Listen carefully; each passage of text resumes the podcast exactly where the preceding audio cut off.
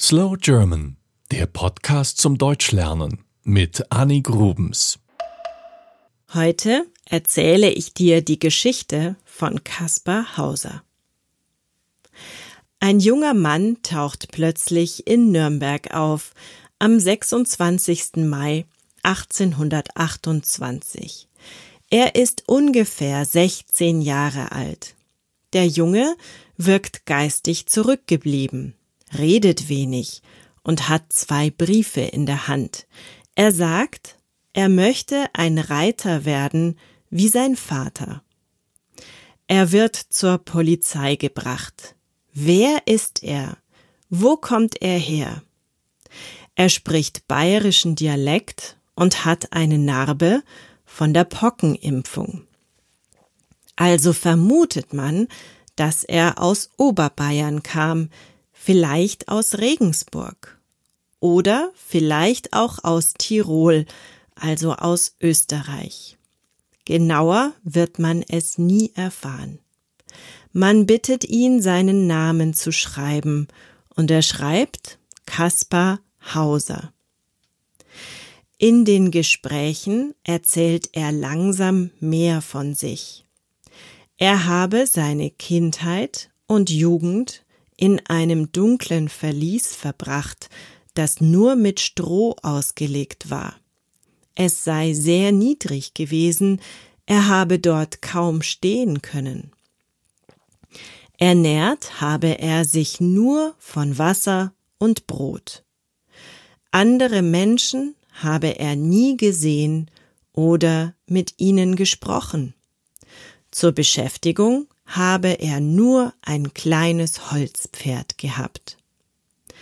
Sauber gemacht wurden das Verlies und er selbst nur, wenn er schlief. Er bekam es nie mit.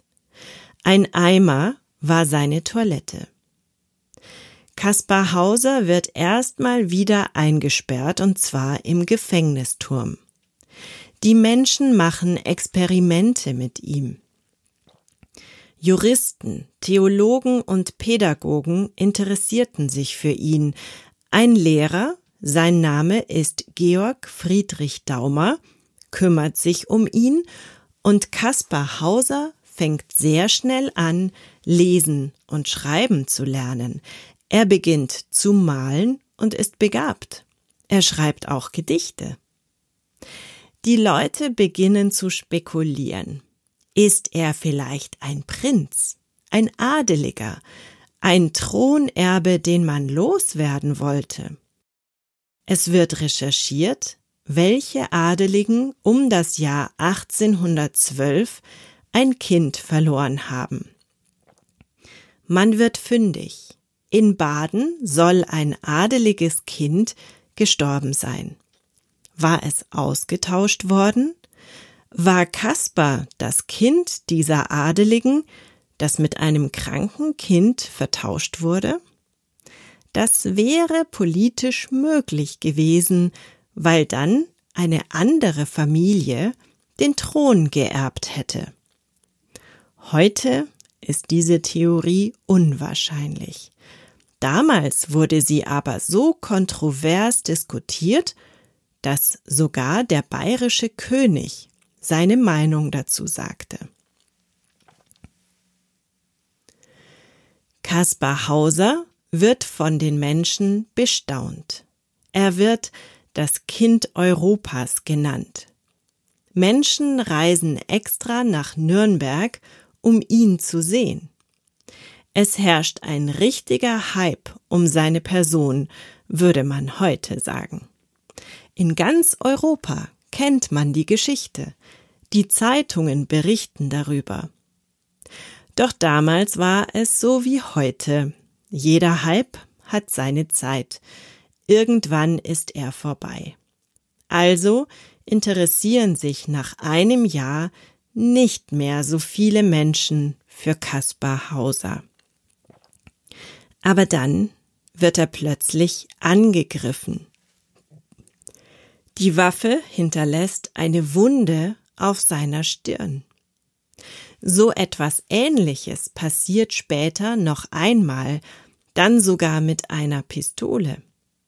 er wechselt die Familien, in denen er lebt, nach diesen Angriffen. Zum Teil hat er sogar Bewacher, Polizeischutz nennt man das. Und ein englischer Lord nimmt ihn ebenfalls kurze Zeit unter seine Fittiche. Das Interesse an ihm wächst wieder. Und dann kommt das Jahr 1833. Er wird wieder von einem angeblichen Attentäter mit einem Messer attackiert. Drei Tage später stirbt er an den Folgen. Es zeigt sich, dass alle drei Attentate wahrscheinlich von ihm selbst verübt wurden. Vielleicht wollte er einfach wieder im Mittelpunkt stehen. Was bleibt, sind die vielen Fragen, was die Prinzentheorie angeht. 1996 wird mit modernsten Untersuchungsmethoden geforscht. Kleidungsstücke von Caspar Hauser werden untersucht, vor allem ein Blutfleck, der auf einer Hose zu finden war. Eine DNA-Analyse ergibt, Caspar Hauser hatte nichts mit dem badischen Adelshaus zu tun. 2002 ist die Technik noch ein bisschen weiter und wieder wird geforscht. Diesmal nimmt man Haare und analysiert diese. Jetzt kann man plötzlich nicht mehr ausschließen, dass Kaspar Hauser mit dem Adelshaus Baden verwandt war. Viele Fragen bleiben offen. Eine wirklich wissenschaftliche Untersuchung war das allerdings nicht. Ob adelig oder nicht, eine andere Theorie besagt, dass Caspar Hauser schlichtweg ein Scharlatan war. Vielleicht hat er alles nur erfunden, um wichtig zu erscheinen, um bei den Menschen beliebt zu sein. Mediziner jedenfalls zweifeln an der Geschichte. Nicht an der Figur Caspar Hauser selbst, diese ist historisch belegt, aber zum Beispiel an seiner Kindheit im Verlies und an der Ernährung mit Wasser und Brot. Dann wäre er nicht so gesund und wohlgenährt gewesen. War er vielleicht auch einfach psychisch krank? Es bleiben viele Fragen offen, und genau das macht natürlich die Faszination aus. Es gibt Lieder, Filme, Bücher über Kaspar Hauser. Er ist ein Mythos geworden. An der Stelle, an der er den Todesstich erlitt, steht heute ein Gedenkstein. Darauf steht, hier wurde ein geheimnisvoller, auf geheimnisvolle Weise getötet. Das war Slow German, der Podcast zum Deutschlernen mit Annik Rubens. Mehr gibt es auf www.slowgerman.com.